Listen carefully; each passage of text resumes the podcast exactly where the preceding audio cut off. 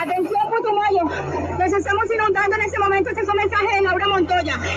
La quebrada de los pinos se ha salido, se ha entrado a las casas, en este momento estamos transmitiendo eso desde unos techos.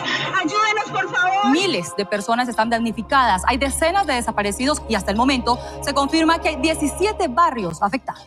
La mitad de los barrios de Mocoa ya no existen. Hasta el momento se han reportado 193 muertos, 203 heridos y al menos dos centenares de desaparecidos. La madrugada del 1 de abril del 2017 marcaría la historia de Mocoa, la capital del departamento del Putumayo. Y es que fue durante esa noche que el municipio fue afectado por una avenida torrencial causada tras el desbordamiento de tres ríos. Todo esto por cuenta de las fuertes e incesantes lluvias. Esta emergencia, que sorprendió a sus habitantes y a todos los colombianos, dejó sin vida a más de 300 personas y otras miles más también se vieron afectadas. La Cruz Roja Colombiana, en conjunto con las entidades y organismos de socorro, desplegó su ayuda humanitaria en aquel momento. Hoy reviviremos este episodio en la voz de una de las primeras personas en llegar al lugar de la emergencia e integrante de la Cruz Roja Colombiana.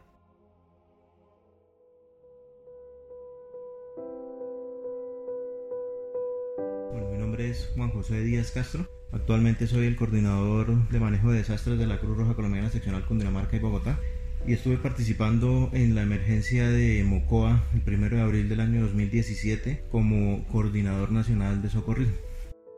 En ese año, el día antes, yo empecé a recibir videos y audios de voluntarios del departamento que se estaban enterando de la situación de emergencia que ocurrió en horas de la noche madrugada eso fue un día viernes para amanecer sábado, pero viendo todo este tema se activó la respuesta desde la Dirección Nacional de la Cruz Roja en conjunto con en su momento el Socorro Nacional. Y se definió que ese día sábado íbamos a viajar en avanzada en un vuelo de policía antinarcóticos una persona para garantizar las comunicaciones y yo que iba como a tomar el liderazgo de la respuesta inicial en la situación. Nosotros salimos hacia Catam, a la base de la policía, y yo viajé en comitiva presidencial con un representante de la Dirección Nacional de Bomberos, con, con personal de prensa, de presidencia, con el presidente, con el viceministro del Interior y con el ministro de Ambiente y el director de la Unidad Nacional que en su momento era Carlos Iván Márquez. Llegamos a Puerto Asís en el avión presidencial, allí nos recibieron unos helicópteros, volamos en helicóptero hasta Mocoa. Cuando llegamos a Mocoa hicimos un sobrevuelo sobre el municipio en el cual todos los de prensa que iban en el avión pudieron tomar registro de lo que estaba pasando Aterrizamos, hicimos un recorrido por el municipio con la comitiva presidencial y nos dirigimos a las instalaciones de la policía en donde se instaló el primer PMU y donde fue el sitio permanente de puesto de mando unificado para esta situación de emergencia. Allí en compañía con el presidente y los ministros que estaban, el director de la Unidad Nacional, la Fuerza Aérea, el Ejército, la Policía, las autoridades locales, las autoridades departamentales. Se empezaron a tomar decisiones de tipo pues, político para el manejo de la emergencia y a su vez por el lado de nosotros de Cruz Roja, en ese momento y desde la noche anterior el equipo de rescate del grupo de apoyo de Orito ya se había desplazado y ya estaba haciendo atención. Estuvimos en esta reunión de PMU aproximadamente sobre hasta el mediodía a esa hora más o menos llegó el doctor Francisco Moreno, en su momento era el director de salud de la Cruz Roja Colombiana, y el doctor Harold Trujillo, presidente de la sección Tolima. digamos que yo les entregué a ellos dos toda la información que se había manejado en este PMU para poder dedicarme a temas ya netamente operativos. Ese día en la noche llegó personal de la seccional Cundinamarca, llegó personal de la seccional Tolima, llegó personal de apoyo de Boyacá con perros y llegaron unos perros también de, la seccional Cundinamarca. Se organizaron equipos mixtos entre todos los que estábamos, Mocoa, Tolima, Cundinamarca, y definimos dos equipos de trabajo con el apoyo de los grupos psicosociales que estaban a cargo de la seccional Cundinamarca y de una representante de la Dirección Nacional de Salud. Eran Joyce Caballero y, y Sandra Páez. Con ellos nos coordinábamos para hacer todo el ejercicio de atención de apoyo al apoyo a nuestro personal que estaba haciendo recuperación de cuerpos y permanentemente teníamos en estos dos equipos un psicólogo o una psicóloga disponible que pues su instrucción básicamente era evaluar constantemente el estado de los miembros de este equipo y si lo consideraba prudente parar la operación y retornar el personal a la sede de la Cruz Roja de Putumayo. ¿Por qué teníamos este tipo de soporte? Porque muchos de los voluntarios de la seccional Mocoa resultaron afectados de una u otra forma con la muerte o la desaparición de algún familiar por esta avenida torrencial. Entonces, todo el tiempo tuvimos ese apoyo. Estas operaciones de búsqueda y rescate duraron más o menos eh, una semana. Todo el tiempo estuvimos coordinados con la Unidad Nacional de Gestión del Riesgo, en un colegio que tenía un área de campamento muy grande para la policía, para la defensa civil, para los bomberos. Nosotros estábamos haciendo campamento en la sede de la Cruz Roja de Mocoa y en este mismo colegio estaba la célula de coordinación USA y allí nos sentábamos todos los días en la noche de noche y a primera hora de la mañana a coordinar las operaciones que íbamos a hacer teniendo en cuenta el, mapa del municipio que teníamos ya sectorizado en conjunto con la Unidad Nacional. No, estábamos enfocados al sector de la parte trasera de la, de la cárcel del municipio de Mocoa, que fue el barrio que pues, prácticamente arrasó en un 100% la avenida Torrencial, y sectores aledaños de estas zonas por donde pues, la avalancha también causó afectaciones. Nosotros estuvimos haciendo búsqueda en ese sector como tal del barrio. Uno de, estos días con, el personal de los equipos sinófilos y con el soporte de una persona de comunicaciones que tenía un dron que nos ayudaba a hacer monitoreo de la parte alta de la quebrada.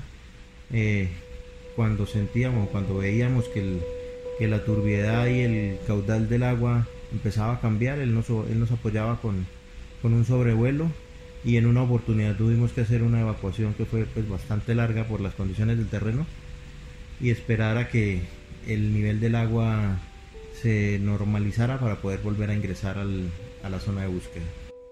Como equipos de búsqueda y rescate logramos la recuperación de dos cuerpos, uno cada equipo, en la vía a Villa Garzón, que lo recuperó el equipo que estaba a cargo de Jorge Coral en conjunto con pues, personal de todas las seccionales y, el soporte psicológico. Este cuerpo fue encontrado en, un, en una enramada de unos árboles y otro que recuperó el equipo que estaba a cargo mío y ese lo encontramos como unos 500 metros al costado contrario del barrio afectado, teniendo como punto central la, la cárcel municipal y este cuerpo quedó en la parte trasera de una casa por donde también pasó la avalancha y dejó este cuerpo ahí literalmente enterrado en el lodo. Duramos unas 5 horas aproximadamente retirando el lodo que ya estaba bastante compactado, esto fue como el cuarto o quinto día y mm, para poder recuperar dicho cuerpo. De las acciones de búsqueda y rescate solo se lograron recuperar esos dos cuerpos. Otras acciones que que se pudieron desarrollar y en las que pues no tuve directamente injerencia pero que sí estuve enterado porque acompañé algunos procesos fueron los el ejercicio que hizo el equipo psicosocial en, en el cementerio de, de Mocoa.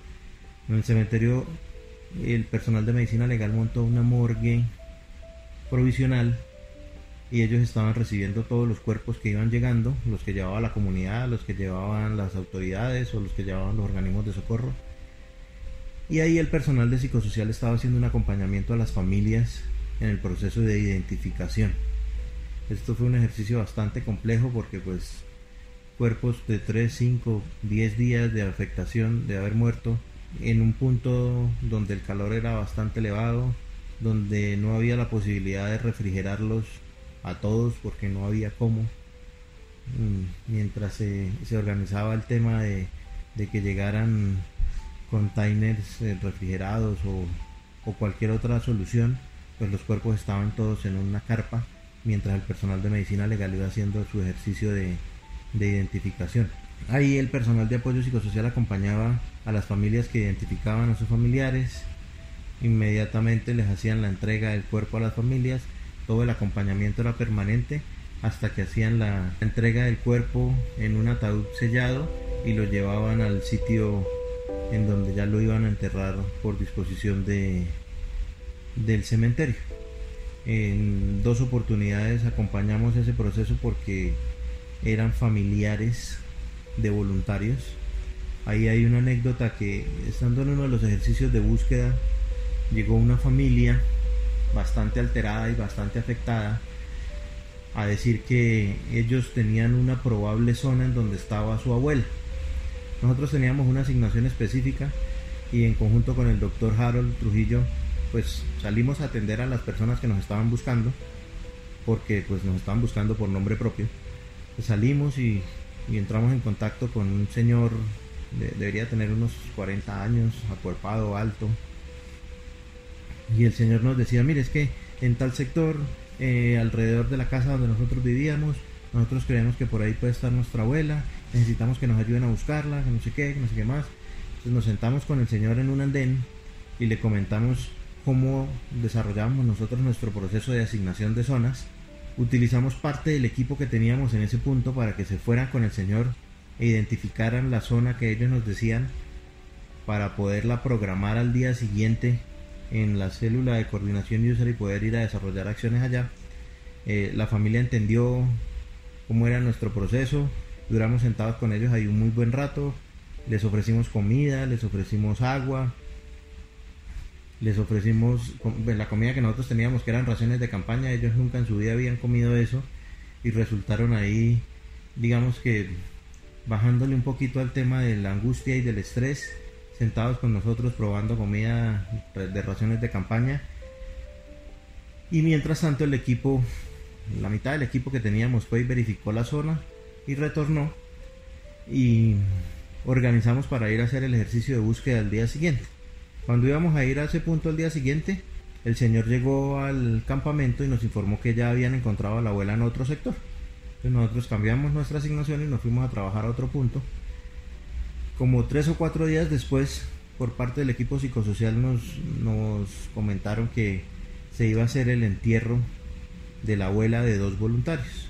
Y nos fuimos con parte del equipo, porque eso fue en la noche, a acompañar a, a estos voluntarios y cuando llegamos al sitio nos encontramos con la sorpresa que los dos voluntarios eran nietos de la señora que nosotros habíamos estado intentando buscar y, eran familiares del señor con el que nosotros habíamos estado sentados eh, comiendo raciones de campaña y, conversando y cuando el señor nos vio rompió en llanto, se nos vino encima, nos abrazó, nos agradeció. Eh, digamos que esto fue una, una bonita anécdota de que pues nosotros hacemos las cosas bien hechas, no sabemos a quién estamos ayudando. Ahí estábamos ayudando a dos voluntarios nuestros y pues que el agradecimiento de la comunidad siempre va a ser el, el mejor pago a todo lo que nosotros realmente hacemos y lo hacemos bien y de forma desinteresada como, como debemos desarrollar nuestras acciones como Cruz Roja. El tema de la búsqueda siguió más o menos por una semana, una semana y media ya finalmente se tomó la determinación de que ya no se iba a hacer más búsqueda porque ya no había probabilidad eh, de encontrar ninguna otra persona con vida y se desmovilizó el personal que teníamos de búsqueda y rescate.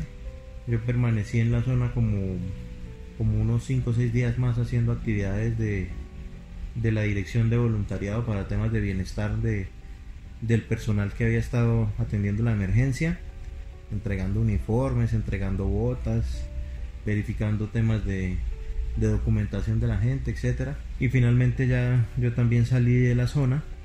La salida también fue un poquito compleja porque pues estábamos a disposición de los vuelos de ejército, policía y fuerza aérea. Nosotros llegamos muy temprano al, aeropuerto de, de, Villagarzón. En el aeropuerto de Villagarzón nos dijeron que ahí no nos iban a embarcar, que teníamos que movernos a la estación de, a la base de la policía que era al lado del aeropuerto, pero pues no podíamos hacerlo internamente, entonces nos tocó salir con todo lo que llevábamos, carpas, eh, algunas raciones de campaña, los equipos propios de todo el mundo. e irnos hacia la zona de donde estaba la policía. Ahí nos dio el mediodía.